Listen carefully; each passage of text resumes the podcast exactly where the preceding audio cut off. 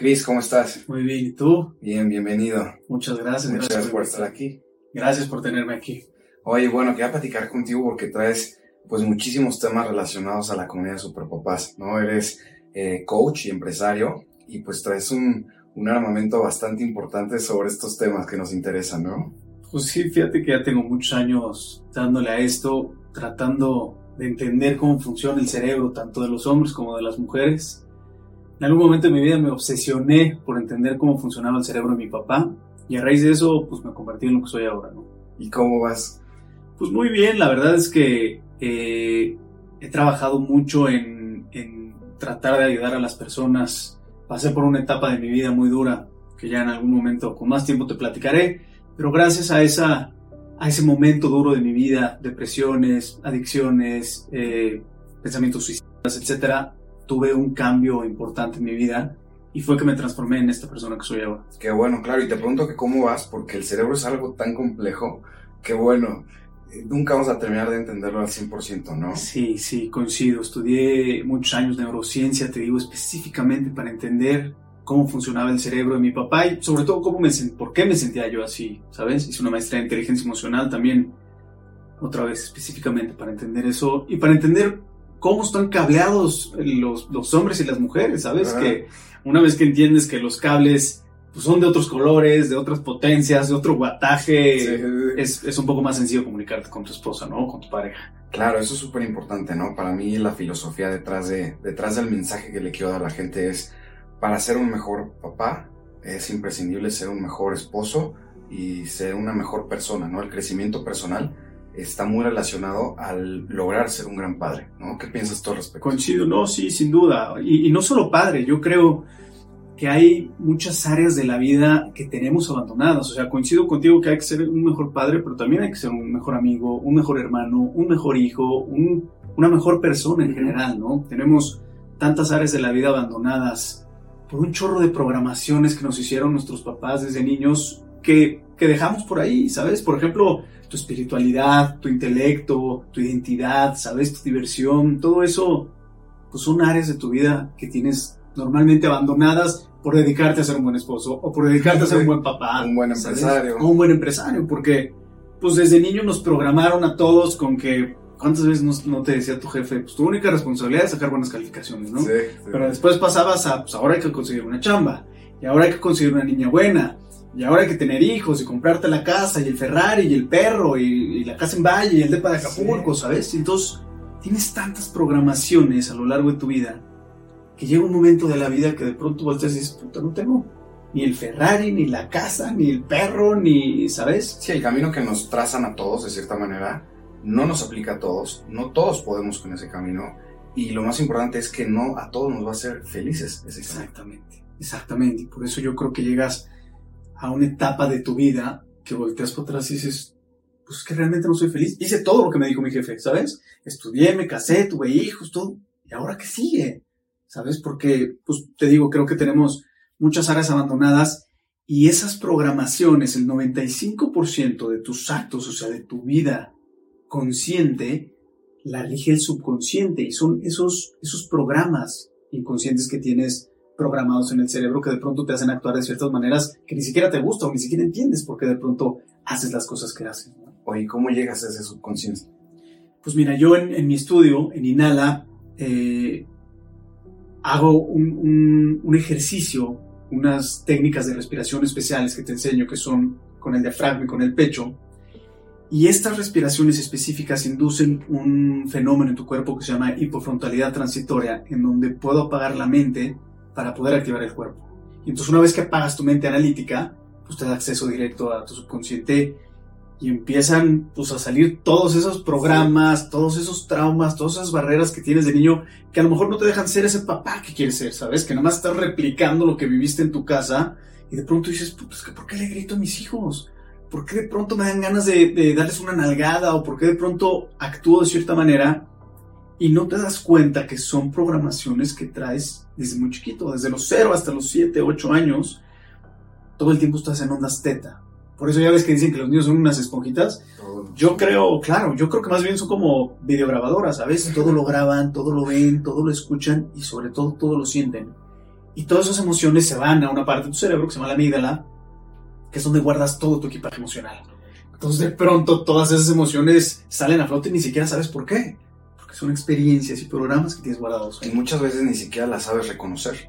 No Nunca. sabes por qué te sientes como te Claro, sientes. el 95% no sabes por qué haces, por qué haces lo que haces y por qué te sientes como te sientes. Oye, y en esta técnica que vi las fotos, vi los videos que haces, me llama muchísimo la atención. Es donde les pones audífonos, ¿no? Y, Sí. y gritan y... O Exactamente. sea, se ve un, un torbellino de emociones, ¿no? ¿Cómo es esa, esa técnica, ¿no? A grandes rasgos, ¿no? Claro, no, no, es, a ver, es un viajezote, se llama viaje transformacional al subconsciente. Sé que tiene un nombre medio raro, pero en los primeros cinco minutos te das cuenta por qué se llama así. Te digo, produzco un fenómeno que se llama hipofrontalidad transitoria, en donde apago la mente, activo el cuerpo y empiezas a sentir un chorro de cosas, ¿sabes? Como tienes acceso directo a tu subconsciente, todos tus traumas, todas tus barreras, miedos, inseguridades, todo empieza a salir. Y esos gritos que dices, yo creo ese momento, no crees que la gente grita Sí, no, de terror, ni ¿no? de sufrimiento ni de dolor. sí. Exacto. Yo creo ese momento, yo les digo cuándo hay que gritar, porque es un momento de liberación increíble. Por supuesto, te quiero abrir la invitación. No sé si, si, si estés dispuesto a ir, Sí, pero el día que quieras, con muchísimo gusto te invito para que puedas vivir la experiencia y sepas lo que, lo que se siente acceder, sabes, tener acceso directo a tu disco duro, al subconsciente y ver qué hay ahí. Entonces, con estos gritos liberas un chorro de energía y al final terminas en un estado de flow que no lo crees. Porque liberas un chorro de cosas. Claro, y estás consciente, semiconsciente. ¿Cuál sería el estado?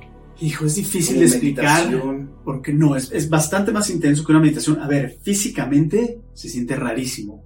Físicamente pasan un chorro de cosas en tu cuerpo. Hormigueos, cosquilleos, partes del cuerpo totalmente dormidas. Es más, se puede dormir el cuerpo entero.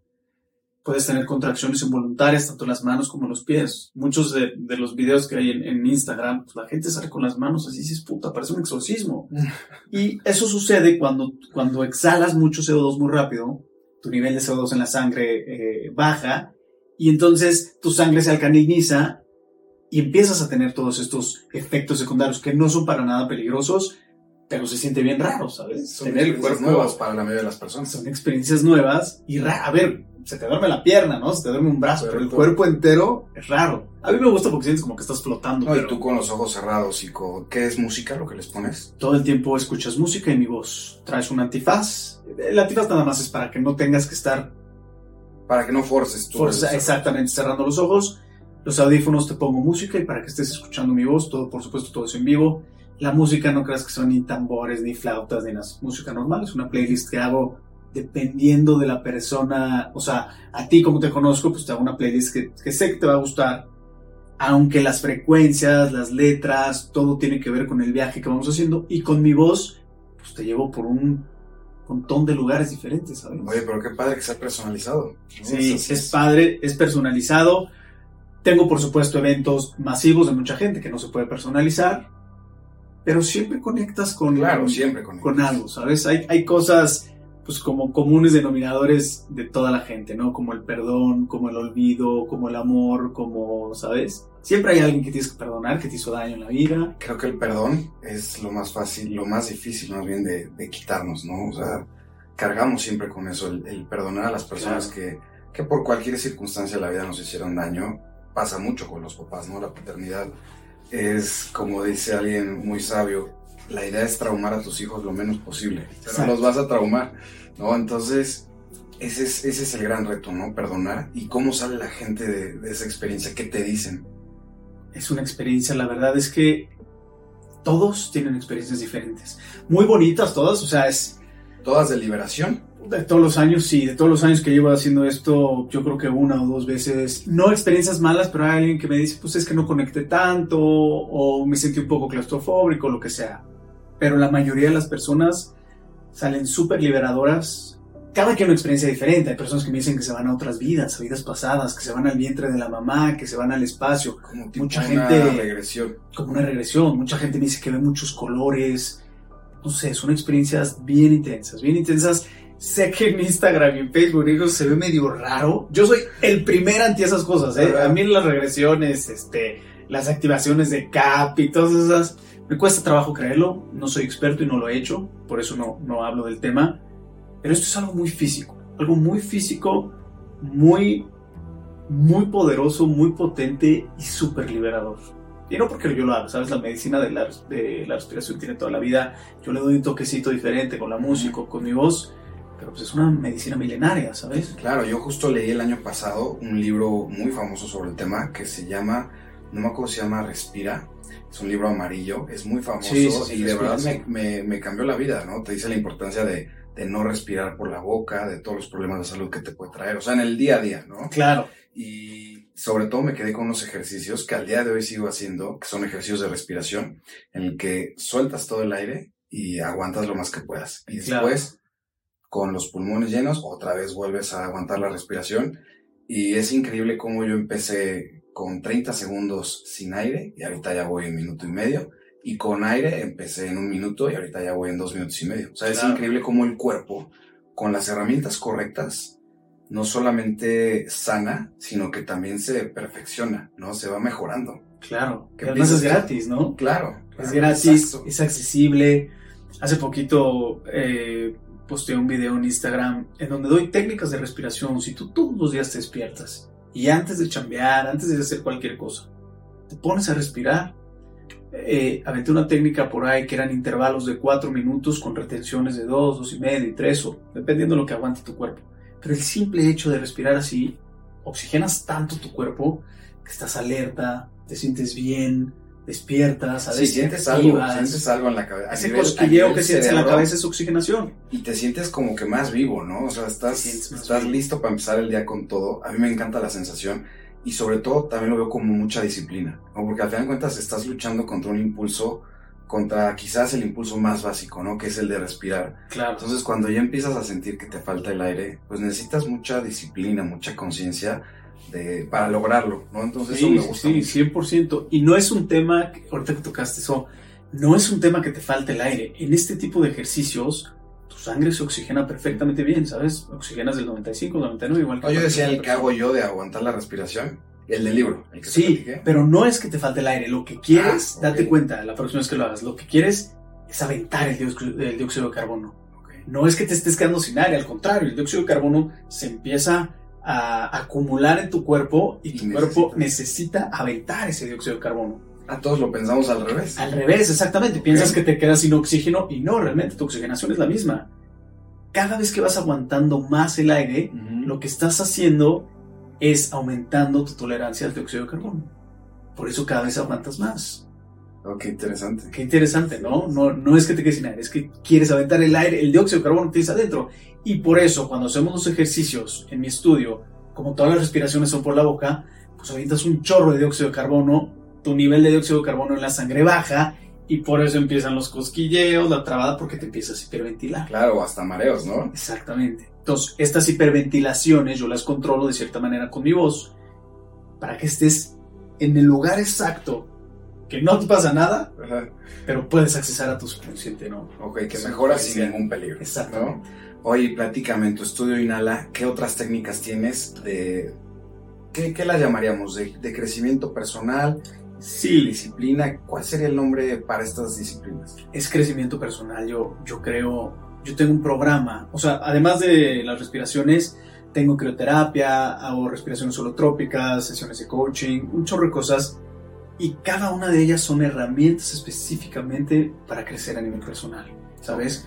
porque como te decía al principio de, del programa, yo pasé por momentos muy difíciles y me convertí en esta persona con diferentes técnicas, ¿sabes? Agarré la respiración de uno, las respiraciones holotrópicas de otro, el sistema de este, leí todos los libros que el mundo. Entonces, inventé un programa que se llama el programa de tu vida, que dura 90 días. Dura 90 días porque a mí me tomó 90 días convertirme en otra persona. Okay. Entonces dura 90 días donde vas una vez por semana al estudio y hacemos un chorrecos inmersiones en agua congelada, que es, es delicioso, pero no, ¿sabes? Es una locura, pero es, hijo, es una experiencia padrísima. Y yo lo uso específicamente para enseñarte a controlar tu mente, ¿sabes? Tengo muchos clientes, pues, adictos, depresivos, suicidas, doble A's.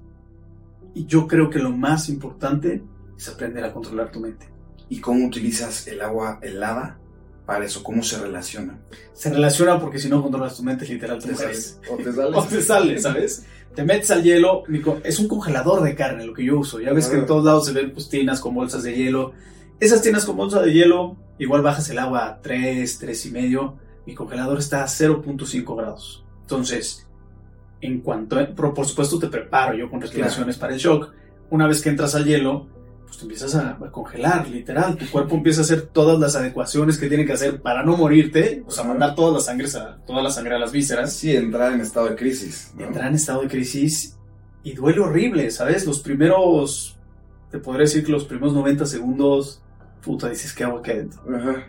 Y es tu cerebro empezando a volverse loco y ahí es donde tienes que controlar la mente, ¿sabes? Ahí es donde tienes que bajar tu ritmo cardíaco, controlar tu respiración y decir, a ver, estoy aquí, estos son los beneficios, esto es lo que quiero entrenar, esto es lo que voy a hacer y de aquí no me muevo. Y ahí te quedas, pasan los 90 segundos, ya tu cuerpo hace las adecuaciones que tiene que hacer, regulas, ya, lo demás es un poquito más sencillo. Oye, ¿y haces una distinción entre cerebro y mente? Porque el cerebro Sí. es el que está tratando de lograr que te salgas, ¿no? Sí. Está tratando de ajustar los sistemas para eso. ¿En, en qué momento se separa tu mente y dice, yo estoy a cargo? Yo creo, mi percepción es que la psique es lo que no puedes controlar. Tu mente es lo que realmente nunca puedes controlar. La mente es esa vocecita que te dice, no, Juan Carlos, no puedes. No puedes hacer esto. Oye, qué peligroso. No, ¿y cómo crees que vas a hacer esto si tú nunca has podido? ¿Cómo crees que vas a hacer una dieta si llevas comiendo conchas 40 años, ¿sabes? ¿Cómo crees que vas a ir al gym si, si tú eres un gordito feliz, ¿sabes? Esa es la mente, la que no te deja en paz. El cerebro, yo considero que es, pues es la parte de tu cuerpo que tiene diferentes lugares, sabes, diferentes áreas, sobre todo el cerebro reptiliano, la parte más avanzada y más vieja del cerebro, que es la que controla, por ejemplo, tu nivel de estrés, tu sistema de eh, sistema de respiración autónomo. Es decir, un chorro de cosas que no puedes controlar tú, que tu mente que se apodera de pronto de ti, esa es la mente que tienes que controlar, o esa es la mente que tienes que apagar, ¿sabes? Para poder tomar posesión de las cosas de tu cerebro. No sé si me expliqué o Sí, no. mucho el tema. No, perfectamente. Oye, ¿y cuánto tiempo duran estas inmersiones? Depende. Ok. Si lo has hecho algunas otras veces, lo puedes hacer hasta 6 minutos, 7 minutos. Si nunca lo has hecho, yo recomiendo 3, 3 y medio. Y ya, dependiendo de cómo lo vayas haciendo, pues. ¿Y qué porcentaje de la gente resiste esa primera vez? Si tienes quien te dice, no, no, no, olvídalo. Mucho, mucho. Ok. Pero ¿sabes qué pasa? Es muy curioso porque te metes y haz de cuenta, tengo clientes que a los 20, 30 segundos dices, no, ni más, yo de aquí me voy y se salen, ¿no? Pero por algo regresas y dices, lo Se tengo que intentar, ¿sabes? Y para eso estoy yo ahí también, para motivarte, por supuesto, para cuidarte, pero también para decirte, claro que puedes, vamos para adentro otra vez. Tú te metes y a lo mejor aguantas un minuto y aquí no nos vamos hasta que no lleguemos a tres minutos. Y eventualmente lo terminas logrando porque te das cuenta pues, que solo es agua fría, ¿sabes? Que es un, un sentimiento duro, pero que si te pones duro y te agarras los pantalones, no hay manera que no lo logres. Es agua fría, no, no, no pasa nada. Qué bien lo aterrizaste, ¿eh? solo es agua fría. Solo es agua Pero fría. ahí es, es clave lo que dices, la motivación. No muchas veces creo que lo que más trabajo nos cuesta es sentirnos motivados. Nos cuesta encontrar la motivación y una vez que la encontramos, la olvidamos muy rápido. Claro. ¿no? De repente encuentras un mensaje que dices, híjole, esto era lo que necesitaba para cambiar y al día siguiente ya se te pasó. Claro. Entonces, trabajos como el tuyo es donde entra la motivación, juega el, el papel principal ¿no? en la transformación de la vida de las personas. La motivación y las ganas de hacer las cosas, ¿sabes? Es muy, es muy sencillo saber qué es lo que no quieres en la vida, cómo no te quieres sentir, ¿sabes? Es que ya no quiero estar triste, es que ya no me quiero pelear con mi pareja, es que ya no quiero, ya no quiero, ya no quiero sentirme así, ya no quiero hacer esto. Pero saber qué es lo que sí quieres y cómo sí te quieres sentir es bastante más complicado. Entonces, no solo es la motivación de saber que quieres un cambio, sino saber cuál es ese cambio que quieres hacer, ¿sabes?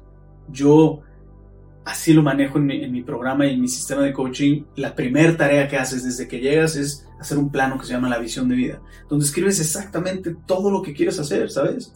Porque no es lo mismo que tú me digas, oye, la verdad es que quiero tener más dinero. Ah, ¿quieres tener más dinero? Espérame, Aquí traigo cinco pesitos. Listo. Ahí está. Ahora, ¿de qué te vas a quejar? no, bueno, ya sabes a lo que me refiero. No, no sé a lo que te refieres.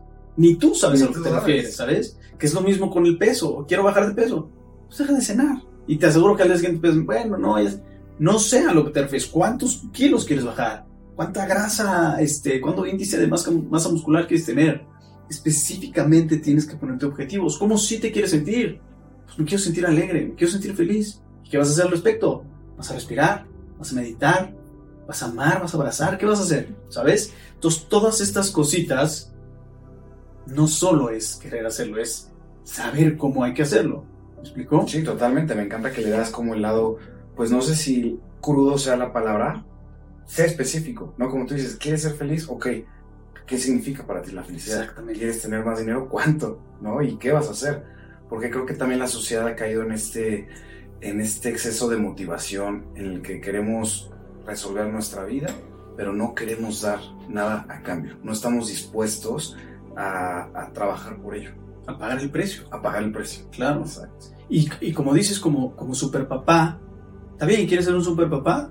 Todos queremos ser un super papá. Pero ¿qué es lo que estás dispuesto a hacer para ser un super papá, sabes? Y creo que para empezar, ¿qué significaría para cada persona ser un super papá? No, yo siempre digo a la comunidad, super papá no es el papá que hace todo bien, perfecto, todo se lleva perfecto con su esposa, se lleva perfecto con los hijos, es, es el hombre perfecto. No, super papá es el que quiere todos los días mejorar, que encuentra esas áreas de oportunidad, esos lugares donde está fallando y los ataca inmediatamente, ¿no? ¿Qué piensas de eso?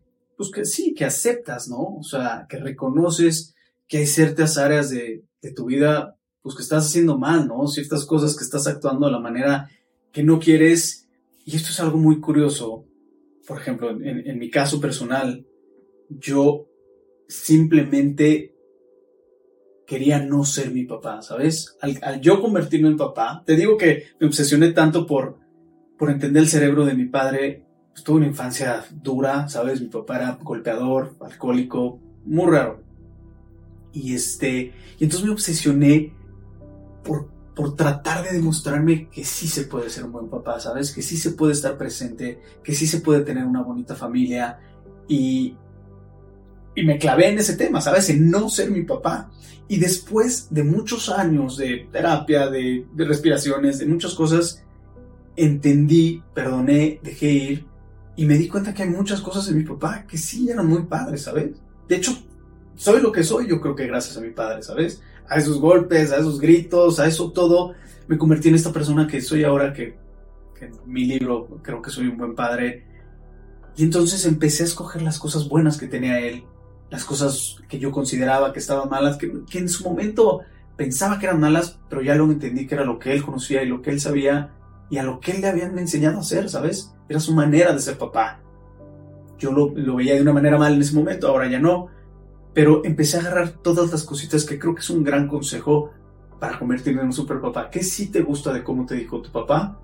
Y lo que no te gusta le puedes dar la vuelta, ¿sabes? Pero tienes, como dices, tienes que identificar exactamente cuáles son esos patrones que no te gustan que estás replicando de tu papá o de tu mamá. Claro, y además habla de muchísima madurez el llegar a ese punto en el que perdonamos lo que no nos gustó de nuestros papás, eh, los traumas. En mi caso, pues yo también tengo una historia difícil, ¿no? Y a mí mi mamá me abandonó a los dos años y todo el mundo se queda así como de, es un shock, ¿no? Para, por ejemplo, para mi esposa cuando se lo conté por primera vez, fue de qué, o sea, un shock bastante tremendo para la gente este tipo de historias como las que tuvimos, pero para alcanzar la felicidad, deja tú el ser un super para poder alcanzar la felicidad, la plenitud y sobre todo la, la paz, tienes que perdonar, ¿no? Lo que sea que haya sido, pero tienes que perdonar. Y sí requiere un proceso de maduración que, que llega muy adelante en la vida, ¿no? Yo como que ese tema siempre lo tuve pues abajo del colchón y empezó a salir mucho ahorita con el proyecto de Superpaz, ¿no? Porque hablo de maternidad,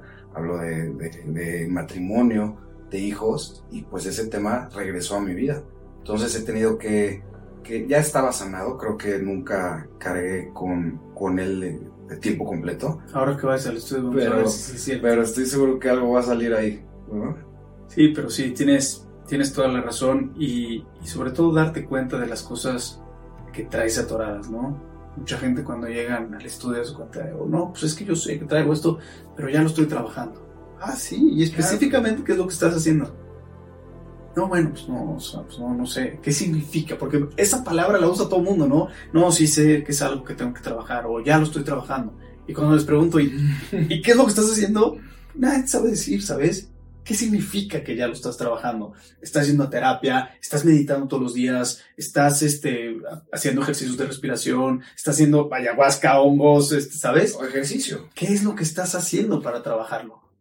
No, ya está, como te digo, el ejercicio, el comer bien. Creo que también la alimentación juega un papel fundamental, ¿no? Porque puedes hacer crioterapia, respiración, meditación, todo, pero si lo que comes o lo que tomas te debilita de cierta manera, pues es un proceso que se vuelve muy lento. No creo que el carril express es cuando te limpias por completo de todo y lo complementas con estas técnicas. Claro, 100%. Y la alimentación es algo que tienes toda la razón, es, es, algo fundamental. Yo, por ejemplo, hago, hago ayunos de 23 horas todos los días.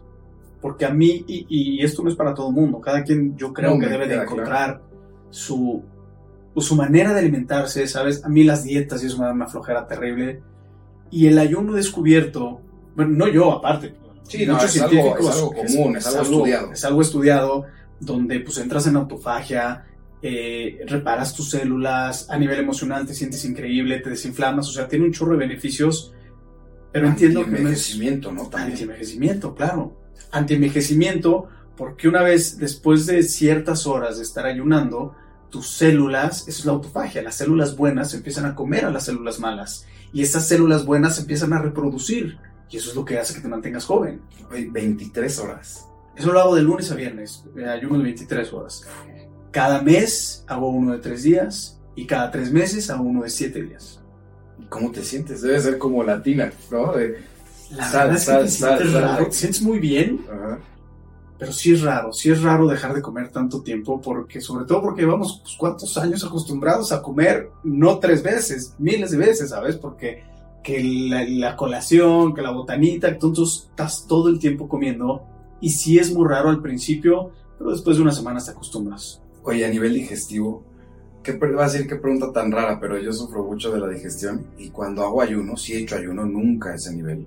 Hago de 14, 16 horas y de repente sí no me siento bien a nivel digestivo. Yo creo que tienes que complementarlo con vitaminas, con fibra, con proteína, con un chorro de cosas. Es bien importante. Una vez que rompes el ayuno, ¿cómo rompes ese ayuno? ¿Sabes? Hay que romperlo primero con proteína, o romperlo con verduras, o romperlo con ensalada, o cosas así. No lo puedes romper con azúcar porque tus niveles de insulina se van al cielo. Claro, y lo más lógico sería buscar un especialista. buscar un especialista, por supuesto. porque es, estás poniendo a tu cuerpo a prueba. ¿no? Ahí apruebas bastante. No, eh, lo estás regresando a lo que era antes. Bueno, sí, también. ¿no? Ah, acuérdate que antes, pues cuando eran cavernícolas, pues comías cuando había comida, ¿sabes? Y sin embargo tenías fuerza para cazar. Y sin embargo no te enfermabas. Y sin embargo tenías lucidez, ¿sabes? Sí. Y entonces después cuando acostumbramos al cuerpo a comer todo el tiempo, es por eso que es el antienvejecimiento, porque tu cuerpo se acostumbra a comer tanto que no empieza a combatir las enfermedades, no empieza a combatir el envejecimiento, ¿sabes? Claro. Porque dice, pues tengo comida todo el tiempo. En cambio, si no le das alimento, entra en este estado de alerta, de supervivencia y dice, a ver, tengo que mantener joven, me tengo que mantener fuerte, tengo que mantener mi energía, porque cada vez hay menos comida. Entonces se preocupa por las enfermedades y por un chorro de cosas. Tu sistema inmune se va al cielo también cuando estás ayunando. Y cuando le estás sobrecargando de comida, pues no solo te inflamas, te llenas de hormonas rarísimas, ya sabes que ahora toda la comida trae un chorro de hormonas. Sí. Pero sí tienes razón, cada persona, cada cuerpo, sobre todo si eres hombre, si eres mujer, si eres adulto, si eres niño, pues tiene un proceso diferente. Entonces, los ayunos que yo hago, por ejemplo, trato de mantenerme súper hidratado. A veces con electrolitos, a veces con agua, a veces me pongo sal abajo de la lengua, con un chorro de técnicas diferentes específicamente para mantenerte hidratado y lo complemento con vitaminas, con potasio, con magnesio, ¿sabes? Para tampoco eh, producir una anemia o algo así, Claro, y tu estado de ánimo cambia. Nada, nada. O sea, sí, pero para bien, ¿sabes? Te sientes... A ver, el de 23 horas es nada, ¿sabes? Nada más no comes, que lo ha hecho todo el mundo. Yo ya estoy muy acostumbrado porque aparte pues me lo paso chambeando y, y, y cuando estás ocupado pues ni hambre te da, ¿no? Pero cuando haces ayunos más prolongados, por ejemplo el de 72 horas, tu estado de ánimo es diferente. eso de que te pones de mal humor y eso para mí es como alerta. Yo he escuchado que te pones Te pones alerta y entras en un estado mental, como en un estado de meditativo constante. Ok, pero alerta haciendo referencia a estar como asustado, como nervioso, o como enfocado? No, alerta como lucidez. Ok. Así me siento yo, ¿eh? No, no sé si como un denominador, Sí, sí lo es. pero así me siento yo. Alerta, lucidez, ¿sabes? Es más, si voy a tener una, una reunión contigo, voy a tener una entrevista, voy a tener una junta, voy a tener algo importante, trato de no comer mucho tiempo para llegar totalmente concentrado. Y a ver, piénsalo, todo el mundo conoce el mal del puerco, ¿no? Después de comer, te dan ganas de dormir, estás todo amensado, ¿no? Y cuando no comes, como tú dices, estás alerta, estás lúcido, estás preparado para la acción. ¿sabes? Por si aparece el mamut, que tengas fuerzas y, y visión para poder cazarlo, ¿no? Perfecto. Oye, y platícame algo. ¿Qué técnicas nos puedes recomendar, así a grandes rasgos, para cuando hay estos enojos, estos arranques, estas peleas, tanto con la esposa, eh, con los hijos, o con la familia, o con los trabajadores? ¿Qué podemos hacer para regresar rápido a nuestro centro a través de la respiración, de la meditación? ¿Qué, qué nos recomiendas? Pues mira, específicamente para tu pareja, te voy a dar un tip que es fundamental. ¿Te acuerdas al principio que decía que cómo están cableados los cerebros de los hombres y de las mujeres? Hay dos cosas bien importantes que, que separan al hombre de la mujer.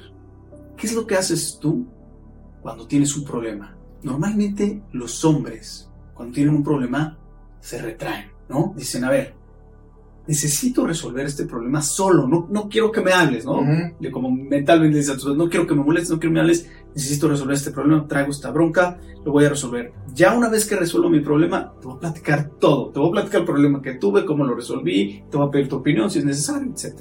¿No? Y tu reconocimiento. Y tu ¿no? reconocimiento. Así somos los hombres, ¿no? Como que te, te, te retraes un poco, te, te aíslas para pensar en la solución. Las mujeres, por el contrario, como sus cables son amarillos, azules y verdes de otro color, ellas lo que necesitan es que la- las escuches. Ellas cuando tienen un problema te dicen, a ver, necesito contarte mi problema, a ti y a toda la gente que conozco, necesito que me des tu opinión, que me pongas atención, que me abraces, que me apapaches y que me des un consejo, porque eso es lo que necesito de ti. Entonces, si tú entiendes, por ejemplo, esas dos tipos de tonterías, que las mujeres necesitan ser escuchados y los hombres necesitamos que nos dejen un poquito solas para poder resolver, y es una cuestión de ego y de, de nuestra masculinidad. Entonces, estos ciertos detallitos son los que te dan esa ventaja con tu pareja.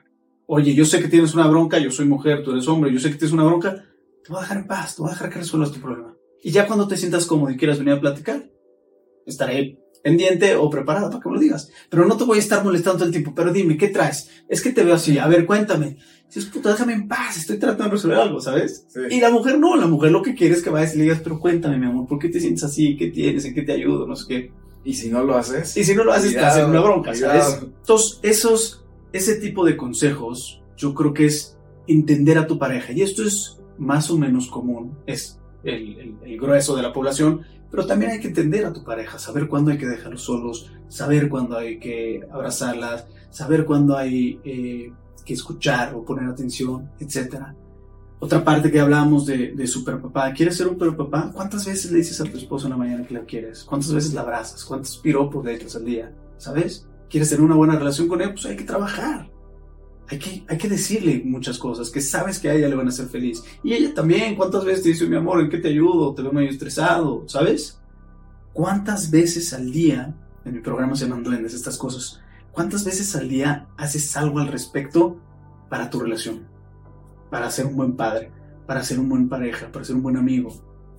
Normalmente son pocas. ¿sabes? sí, vamos navegando en piloto automático. Vas navegando Y en piloto muchas veces a automático. nuestro círculo más cercano es al que más descuidamos, ¿no? A quien peor le hablamos puede ser a nuestra esposa, a nuestros hijos, y a la gente en la calle pues les hablamos con mucho respeto y buenas tardes. Exacto, hasta el Y- perro, ¿no? Hasta el perro lo, lo acaricias más Y le hablas de usted. familia eres, eres muy duro a veces, ¿no? Y quizás desde ese trato diario, las fricciones que hay en el día a día, creo que la paternidad siempre va a implicar fricciones, ¿no? Con los Claro. hijos, porque los hijos necesitan límites y llevar esos límites a casa siempre va a implicar una fricción desde chiquititos hasta ya grandotes, ¿no? Pero Entonces- tienes, tienes razón, o sea, al- a las personas que, que normalmente descuidamos son a nuestra familia nuclear, ¿no? Pero esto es en segundo plano. Al que normalmente descuidas más es a ti, siempre. Tienes toda la Al razón. que más duro le hablas es a ti, al que más juzgas es a ti, ¿sabes? Al que menos quieres es a ti. Por alguna razón en la vida, otro de estos programas raros que nos hicieron es que pues es más fácil querer a las personas que quererte a ti, ¿sabes? Y cuando te das cuenta que entre más te quieres, más puedes querer a las personas, pues es cuando empiezas a trabajar en ti, ¿sabes? Claro. Pero siempre te dejas en segundo plano y por eso te digo, todas estas eras de la vida, tu espiritualidad, tu salud, tu físico, tu intelecto, ¿dónde están? Tu amor propio, ¿sabes? Tu identidad. Sí, claro, como te dije hace ratito, para ser mejor papá, para ser mejor esposo, empieza contigo, Empieza contigo, que tú estés pleno, que te sientas bien como hombre, que te sientas bien como esposo, como papá.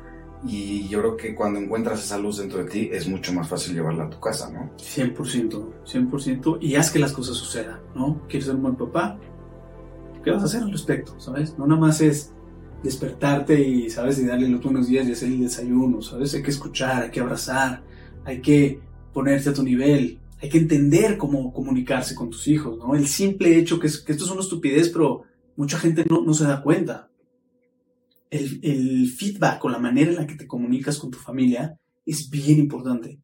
La voz que usas, el tono, tu lenguaje corporal, todo con tu esposa es, es diferente, con las personas que te ayudan en limpieza es diferente, con tu, hasta con tu perro es diferente, con tu hijo, el tono de voz, tu nivel, siempre cuando quieres hablar con tu hijo, hasta inconscientemente lo haces, ¿no? O te hincas o te agachas para ponerte a tu nivel y decir, a ver, mi amor, ven, acércate, tengo que hablar contigo, ¿no? Con tu esposa, cuando vas a pedir un permiso de irte con la banda, pues usas otro tonito de voz, ¿no? O sea, tienes que ir acoplando tu lenguaje corporal y todo lo que tienes en tu cuerpo a cada una de las personas, ¿sabes? Yo les digo que te vas poniendo máscaras diferentes, tu máscara de papá, de esposo, de amigo, de hijo, etc. Pero lo que sí es un hecho es que tienes que hacer que las cosas sucedan, como en el gym, te quieres poner fuerte, pues hay que entrenar, quieres bajar de peso, hay que cerrar la boca, quieres ser un buen esposo, hay que amar, hay que respetar, hay que decirlo, quieres ser un buen padre, pues hay que ir a andar en bici, hay que correr, hay que jugar la pelota, ¿sabes? Sí, todos los que mencionaste son procesos largos. Son procesos largos, pero hay que hacer que suceda. Es lo, es lo primero que yo le digo en mi, en mi programa de coaching. ¿Quieres hacer algo? Hay que saber qué es lo que quieres hacer. Y ya una vez que sepas qué es lo que quieres hacer, todos los días de tu vida, ¿qué es lo que vas a hacer al respecto? ¿Sabes? Perfecto. ¿Quieres que tu novia te vea, tu esposa te vea para arriba, te quiero? Pues ¿cuántos piropos le vas a echar al día, no? ¿Cuántas veces le vas a decir que la amas? ¿Cuántos apapachos? Estas intimidades, la intimidad física, la intimidad eh, sexual, la intimidad intelectual, la intimidad emocional, ¿cada cuándo practicas esas intimidades con tu esposo, sabes? Hay, hay ciertas cosas, te digo, que, pues, que hay que hacer todo el tiempo. Y retomando al, al- al tema que me dijiste de cómo, cómo centrarte, cómo anclarte, que yo le digo, que, eh, cómo anclarte otra vez a, a tu, a tu esencia natural con respiración. Para mí, una vez que conoces la medicina de la respiración, ya no hay vuelta atrás a nada, ¿eh? La meditación Ok. tradicional se, puta, se va a 100 años de dinosaurio, ¿sabes? Estas respiraciones te llevan a unos estados de conciencia tan alterados y tan centrados que jamás en tu vida vuelves a, meditar como lo hacías en la en, en- años anteriores. Ejer- ejer- ejercicios, te puedo decir, si todos los días haces 30 respiraciones, inhalando profundo, yo lo hago todo por la boca, específicamente porque te entra más oxígeno. Si todos los días inhalas 30 veces y exhalas 30 veces, y después de esas 30 veces haces retenciones como las que estabas platicando, si te fijas y, a- y te acuerdas de tus ejercicios, en esas retenciones, es donde pasa toda la magia, ¿sabes? Es donde piensas tus pensamientos, donde alineas tus ideas, donde tu conciencia se hace presente, ¿sabes? En esas retenciones que cada vez cuando vayas aumentando tu tolerancia al dióxido de carbono van a ser más grandes, tu claridad de la vida hijo, es inmensa. Y no solo eso, te pones de buen humor, ¿sabes? Sí. Te pones una súper tranquila con tu esposa. Haces esas respiraciones y no hay manera que sigas enojado. Ok, Literal, no hay o sea, te manera. enojas, pierdes la paciencia, haces tus respiraciones, regresas a tu ancla Ajá. y listo, ¿no? Es un- estás de buen humor, entiendes, activas tu inteligencia emocional, entiendes, jalas información, decir, a ver, ¿de dónde vino ese comentario? ¿Sabes? ¿Por, por qué vino ese comentario a mi esposa? Porque algo bien importante, el enojo, ahorita que dijiste el enojo, es un sentimiento muy sexy. La verdad es que es un, un sentimiento que no solo se alimenta de sí mismo, es totalmente inflamable, ¿sabes? Recuerda la última vez que te enojaste. Cada vez que te enojas, te justificas por qué tienes que estar más enojado cada vez. Pues es que le dije que no hiciera y puta, y lo hizo y se le dijo y va se creciendo. le dijo. y pasan las horas va creciendo y te, se va aumenta, este, alimentando de sí mismo, ¿sabes? Y tú mismo, tu mente, esta que, te digo que se apodera de ti, justifica por qué cada vez deberías de estar más enojado. Entonces es insostenible esa emoción, ¿sabes? Pero también te digo que es sexy porque hay, hay emociones que se sienten bien el enojo es una de ellas, la melancolía es una de ellas. A veces es rico estar triste, ¿sabes? Poner una buena musiquita y, llorar con ganas. O sea, son sentimientos sexys, así le digo yo. No sé si sea una Me gusta, me gusta. Pero son sentimientos que se sienten bien, ¿sabes? Entonces, pero luego normalmente tu amígdala, la que hablaba hace rato, se apodera de ese pensamiento y lo convierte en una emoción normalmente catastrófica, ¿no?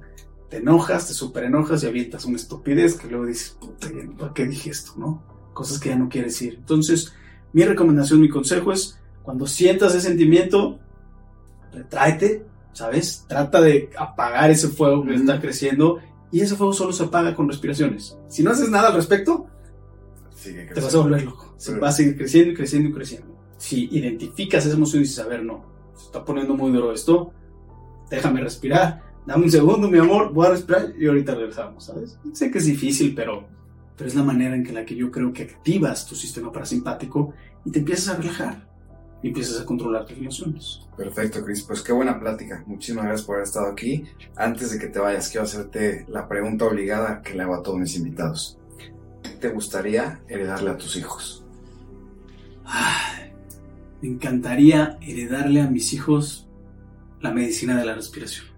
Y no, a ver, se oye un poco soberbio, pero es, un, es algo a mí que me ha cambiado tanto la vida, que te ayuda a controlar tu vida, te ayuda a tomar decisiones, te ayuda a estar calmado, te ayuda a estar sano, ¿sabes? A oxigenar tu cuerpo, a estar alerta, a tener mejores relaciones, a tomar mejores decisiones y sobre todo cuando estás creciendo, ya sabes que otra de estas programaciones que te dicen cuando eres niño, cuando vas a entrar a la universidad, es que es la decisión más importante vida. Y dices, pero tengo 17 años.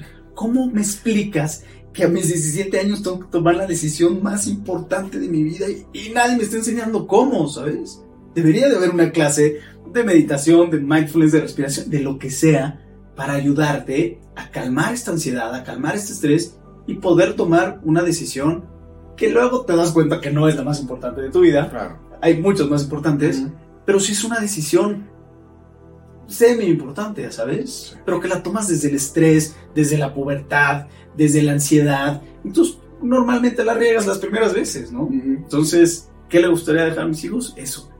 La medicina de la respiración para que pudieran tomar mejores decisiones, sentirse mejor consigo mismos para poder estar con las demás Perfecto, pues muchas gracias. Gracias a ti, Juanca, por haberme invitado. Y nada, espero verte en el estudio, no te vayas a rajar, ya quedamos. Claro, sí, ya cerrado. Venga, gracias.